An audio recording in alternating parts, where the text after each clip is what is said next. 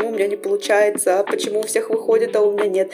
Обычно, когда мы советуем кому-то другому, то у нас столько идей. Когда мы думаем над решением своей проблемы, нам так себя жалко. Звучит как-то очень сумбурно и очень проблематично. Просто какая-то даже не проблема, а уже ситуация, которую и вроде как можно решить. Надеваем такие очки экспертности и представляем, что нас попросили дать совет этому человеку. Привет, с вами Ольга и новый выпуск подкаста «Хочется 3». Подкаста для преподавателей, которые не хотят останавливаться на достигнутом и хотят быть быстрее, выше, сильнее, при этом не поехать кукухой. В этом выпуске я хочу поговорить с вами на очень интересную тему, а точнее найти ответ на вопрос, который, возможно, волновал многих из вас. Вопрос звучит так. Почему у меня не получается?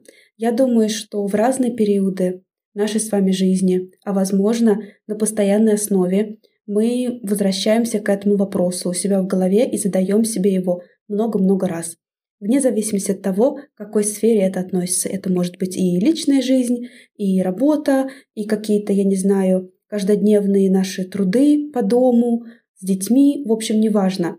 У каждого из нас этот вопрос когда-то возникал. Но подкаст, конечно, я записываю не для этого, не для того, чтобы просто поговорить, что случалось с вами, а чего не случалось. Я хочу поговорить о том, что же можно с этим сделать. Вот возник вопрос, что со мной не так, почему у меня не получается, что нам можно сделать дальше с этим. Потому что просто так, знаете, мусолить эту тему, ну, такое сомнительное удовольствие. Я думаю, вы со мной согласитесь. В этом подкасте хочу рассказать прям по шагам, что же можно сделать от момента возникновения этой мысли и до плана каких-то действий. Надеюсь, что будет интересно, полезно. Здесь много практических советов, то, что я применяю, и еще примеры из жизни. Ну что, поехали. Итак, шаг первый. Просто записать проблему словами, сформулировать ее. Это очень важно. Я бы посоветовала это сделать на обычном листе бумаги, обычной ручкой, не в телефоне, не тем более в голове. Так не работает. Почему-то получается так, что когда мы формулируем проблему, мы уже на пол пути к ее решению, потому что мы начинаем думать над тем, как сформулировать конкретную проблему или конкретное свое какое-то недовольство ситуацией, мы подбираем слова, и иногда бывает так, что когда мы отметаем все какие-то, знаете, эмоции, сомнения, вот это вот все субъективное, то по факту из объективного остается не такая уж и страшная проблема просто какая-то даже не проблема, а уже и ситуация, которую и вроде как можно решить. Поэтому обязательно так делайте. При формулировании проблемы очень помогают цифры какие-то конкретные, если это возможно, конечно. Потому что они немножко, знаете, спускают нас с небес на землю и помогают взглянуть на проблему немножко иначе. Также можно добавить сроки, за которые вы хотели решить свою проблему сколько вы пробуете уже. Это тоже очень отрезляет. Давайте я приведу пример. Вот представьте, вам а, говорит какая-нибудь ваша знакомая преподаватель о своей проблеме, и она ее расписывает вот так. Все плохо, я никудышный преподаватель, ко мне никто не идет учиться, вообще это, наверное, не мое, и мне нужно менять сферу. Я хотела набрать две группы, а набралась всего одна группа все, наверное, мне стоит уже а, заниматься чем-то другим. Да? Звучит как-то очень сумбурно и очень проблематично. А если мы разберемся в этой ситуации и запишем это чисто без эмоций, то получится вот такая вот картина. Я хотела набрать две группы, а получилась одна группа. Если мы добавим срок, допустим, неделя, то получится вообще какая-то немножко даже комичная ситуация, нереальная. Это очень тяжело сделать. Я хотела набрать две группы за неделю, а набралась всего одна. Да тут похвалить человека нужно. Это какие-то нереальные просто сроки. Вот такой вот пример хочу вам привести. Чувствуете, проблема уже звучит совсем по-другому. И уже решение этой проблемы, оно прям вот здесь, уже в самой формулировке. Потому что если ты за неделю набрала одну группу, попробуй еще выделить себе чуть больше времени, и у тебя все получится, ты молодец. Чувствуете разницу? Давайте перейдем ко второму шагу. Второй наш шаг тоже будет связан с листком бумаги и ручкой. Они на самом деле все так или иначе будут связаны с какими-то заметками, отметками, фиксированием и так далее. Это очень важно. Я потом расскажу одну забавную историю. Вы не думайте, что я такая деловая, вот вас получаю. На самом деле это то, что я делаю, это то, как я работаю над решением проблемы, почему у меня не получается, почему у всех выходит, а у меня нет. Мне тоже такое, естественно, бывает, и вот то, как я над этим работаю. И история из первого шага, да, пример вот этот вот, что у меня набралась одна группа вместо двух, это мой пример. И я эту проблему уже проработала. Итак, что мы делаем? Мы садимся, смотрим на проблему, как будто бы это не наша проблема, а чья-то проблема, какого-то там Васи, Пети, Кати, и надеваем такие очки экспертности и представляем, что нас попросили дать совет этому человеку. Обычно, когда мы советуем кому-то другому, то у нас столько идей. Когда мы думаем над решением своей проблемы, нам так себя жалко, что вот эта вот жалость к себе, вот эти эмоции, они обычно все перекрывают, и мы забываем о рациональных вещах. Опять ничего не получается. И так тоже не получается. Ну и пожалуйста, ну и не нужно. Поэтому лучше представить, что это чья-то проблема, и прописать все возможные решения этой проблемы. Желательно, чтобы это было несколько решений. Когда я пыталась разобраться, почему у меня не получается набрать определенную категорию групп, я прописывала, наверное, 15 возможных причин и в них же прописывала возможные пути решения вот этих вот проблем, то есть устранение причин, почему у меня не получается. Ну, к примеру, я сейчас уже не помню, где у меня вот эта вот схема, но там было, например, недостаточно подписчиков, соответственно, нужно сделать вот это, вот это, вот это конкретное действие, чтобы набрать их. Либо недостаточно раскрывают ценность своих групп, соответственно, нужно сделать вот это, вот это, вот это. То есть прям все прописывала очень четко и подробнейше. Это своего рода медитация, а, это успокаивает, и это действительно помогает понять, что же можно сделать. И когда вы увидите вот такую вот огромную схему с всевозможными решениями вашей проблемы, то следующий шаг должен быть, знаете, какой? Не успокоиться, не закрыть это, а решить, когда же вы будете делать первый шаг вот в этой вот таблице, в этой вот, я не знаю, в этом майндмэпе, в этой табличке паутинки сразу отметьте, когда вы сделаете первый шаг. Какой шаг вы сделаете первым и поставьте дату именно когда. И желательно это сделать в ближайшие сутки. Это очень важно, потому что наш мозг работает так, что когда мы э, что-то понимаем, что-то вдруг уже как будто бы решили, то мы получаем от этого удовольствие, немножко расслабляемся, и нам кажется, что уже все в наших руках. Мы, по крайней мере, получили ответы.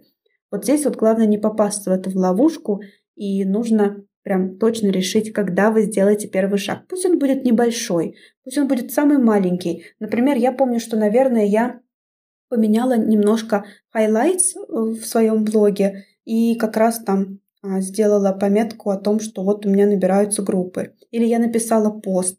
Ну, что-то такое очень не сильно значительное, но это мне помогло вот уже отмечать галочки. И, соответственно, мы с вами переходим к третьему шагу. Третий шаг. Начать а, ставить галочки рядом с действиями, которые вы сделали. Некоторые действия нужно повторить несколько раз. Я здесь не могу не упомянуть челлендж, который я сейчас провожу с одной из моих прекрасных коллег. Я не буду называть ее имя, потому что это секрет. Если вы читаете блог, вы знаете почему, пока мы держим эксперта в секрете. Но суть челленджа такая. Вообще челлендж называется прекрасно. Он называется «Собрать группы, не ныть, а делать». Суть челленджа. В этом челлендже я помогаю эксперту исправить ее ошибки набора и за 5 недель набрать две группы. Если у меня это не получается, то я пообещала своим подписчикам провести для них бесплатный вебинар. Тему мы с ними определим позже, но я надеюсь, что этого не случится. Вот мы с экспертом собрались, мы как раз расписали все действия, и мы договорились. Такого вот секрета еще нигде не рассказывала. Я сказала ей, пожалуйста, тебе нужно, самое главное, побольше говорить о том, что ты набираешь группы. И э, продумай, 30 возможных способов о том, как ты будешь упоминать о своей группе. И потом отмечай галочки. Понимаете, к чему я вообще веду? Я веду к тому, что иногда одно и то же действие нужно сделать несколько раз. И, возможно, у вас не получается не потому, что вы что-то плохо сделали, а потому что вы просто недостаточно это сделали. Недостаточно много раз это сделали. Вот здесь мне Сразу вспоминается картинка, я думаю, вы ее все видели, где такой мужичок бежит с киркой, и он ищет, видимо, какой-то алмаз. А, и вот один а, мужичок, он уже развернулся, бежит назад, а другой все еще долбит, долбит, долбит. И получается, тот, кто развернулся, ему не хватило буквально там двух сантиметров до алмаза. Понимаете, иногда мы бросаем слишком рано. Это факт. Это наша человеческая натура, мы нетерпеливые, мы хотим сразу каких-то результатов. Но так не бывает. И иногда мы неправильно трактуем наши действия. Мы опять же прибавляем, примешиваем субъективное, и нам не кажется, что мы не делаем недостаточно. Приведу личный пример. Когда я готовилась к экзамену CPI, самая моя большая проблема была эта письменная часть. Мне нужно было много тренироваться, потому что я вообще пишу медленно, в плане того, что и по-русски, и по-английски как-то свои идеи я долго собираю в кучу, переделываю, переписываю. В общем, это прям была моя такая, знаете, ахиллесова пята. И а, когда до экзамена оставалось где-то месяцев, может быть, четыре, я начала себя корить, начала волноваться о том, что ой-ой-ой, у меня уже осталось мало времени до экзамена, а все еще я плохо пишу письменную часть. Я еще не могу уложиться в сроки. И тогда я решила, знаете, что сделать? Привлечь цифры. Я решила посчитать, а сколько же я уже райтингов написала. Вот представьте, в моей голове у меня была картина того, что я что-то постоянно делаю, постоянно пишу, постоянно практикуюсь. Когда на самом деле я написала всего 4 или 5 работ. Представляете? Это вообще ничто по сравнению с тем, сколько нужно написать работ, чтобы как-то отточить вот этот скилл э, быстрого написания работы, да, там формирование, формулирование мысли более быстрое, там, я не знаю, ну вы поняли меня. Понимаете, в чем дело? Вот наш мозг, он, к сожалению, без какой-то опоры, без цифр, без свидетельств, без каких-то подтверждений, он начинает работать против нас он вместе с субъективным отношением к ситуации создает для нас картину, которая как бы говорит, что ну как-то вот на самом деле мы все делаем, делаем и ничего не получается. Поэтому нужно обязательно прибегать к цифрам. Цифрам, каким-то фотоподтверждениям в зависимости от того, что вы делаете. Поэтому в шаге номер три мы ставим галочки. Ставим несколько галочек, если нам несколько раз нужно действие сделать, и просто набираемся терпения. Возможно, возможно, лучше даже пообещать себе сконцентрироваться просто на процессе и договориться, что вы просто будете спокойно делать в течение какого-то времени. Два месяца, три месяца. Вот сейчас, допустим, я хочу запускать рилсы, и я их буду скоро снимать, и я договорилась, что я буду просто это делать в течение трех месяцев и не буду смотреть на цифры, ну, то есть я буду смотреть на них, но не буду сильно расстраиваться за них и вообще не буду как бы ориентироваться на цифры, а буду просто три месяца продуманно работать над контентом и снимать вот эти рилс. Вот, возможно, стоит с тобой просто договориться о том, какое время вы готовы просто делать действия, не думая о сиюминутном результате. Потому что результат приходит гораздо позже обычно. Недавно я слушала подкаст как раз про блогинг. И там такая очень идея была классная. Она меня прям, знаете, в самое сердце поразила. Идея была в том, что проводили какое-то исследование и поняли, что люди, которые подписались на вас год или полтора года назад, вот только за эти полтора года или год готовы прийти к вам либо учиться, либо на какой-то курс у вас, то есть им нужно год. То есть те, кто на вас сейчас подписан, они только через год, возможно, будут готовы у вас что-то купить. Понимаете? Нам нужно просто запастись терпением. Это очень и очень важно.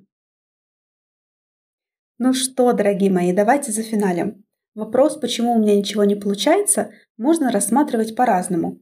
С одной стороны, его можно рассматривать как риторический вопрос. Когда мы злимся на себя, когда у нас что-то не выходит, мы часто себе его задаем. Согласитесь, почему у меня ничего не получается? Опять, да почему же у меня ничего не получается? Но, как нас учили в школе, на риторический вопрос ответ даваться не должен. И поэтому давайте просто перейдем к той части, где мы рассматриваем этот вопрос как обычный вопрос. Да? Почему у меня ничего не получается? Если мы будем смотреть на этот вопрос вот именно с такого угла, то у нас есть три шага. Первый шаг – написать о, о своей проблеме где-то, сформулировать ее письменно на бумаге, отделив ее от эмоций. Это огромный шаг. Это поможет вам взглянуть на свою проблему без всяких примесей субъективности. Второй шаг. Нужно понять причины и расписать все возможные причины. И также подумать над тем, а как можно эти причины устранить. Здесь будет очень круто прописать все возможные действия, которые вам помогут решить вашу ситуацию. И еще очень важно сразу определиться с тем, когда вы будете делать первый шаг. Желательно его сделать в течение первых 24 часов. Ну и третий шаг, он очень простой, но очень важный. Нужно начать делать действия и отмечать галочки. Это приятно, согласитесь, и важно, потому что это помогает вам сосредоточиться на решении проблемы. Вы физически что-то делаете, и вы это фиксируете. И так вы избавляетесь, возможно, от навязчивых мыслей о том, что у меня опять ничего не получится, я ничего не смогу сделать. Просто договоритесь с собой, что вы пробуйте, ставите галочку. Это эксперимент ваш. Гораздо проще относиться к каким-то вещам, как к эксперименту. Не получится, сделайте что-то другое. Вот такие дела. Ну что, я думаю, что я раскрыла эту тему хорошо. Надеюсь, что это вам будет полезно. Приходите ко мне в блог, смотрите за тем, как идет челлендж, про который я говорила вот в этом выпуске. А на этом все. Услышимся с вами в следующем выпуске. И пока-пока. thank you